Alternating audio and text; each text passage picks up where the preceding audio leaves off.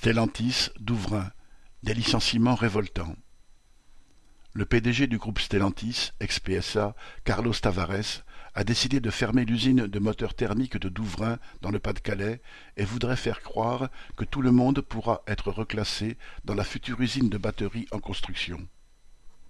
Mais l'embauche dans cette future usine n'est ni assurée ni intéressante compte tenu de la perte des primes d'ancienneté, d'intéressement, etc.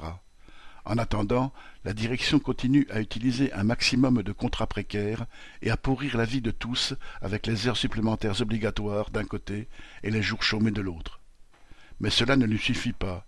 Elle voudrait que le personnel marche au pas et surtout voudrait vider l'usine. Ainsi, fin 2021, elle a licencié trois salariés pour des raisons futiles, dont une ex-représentante du personnel sur laquelle elle s'est acharnée. Bien des travailleurs sont écœurés des méthodes de la direction et ne sont pas prêts d'oublier ces sales coups.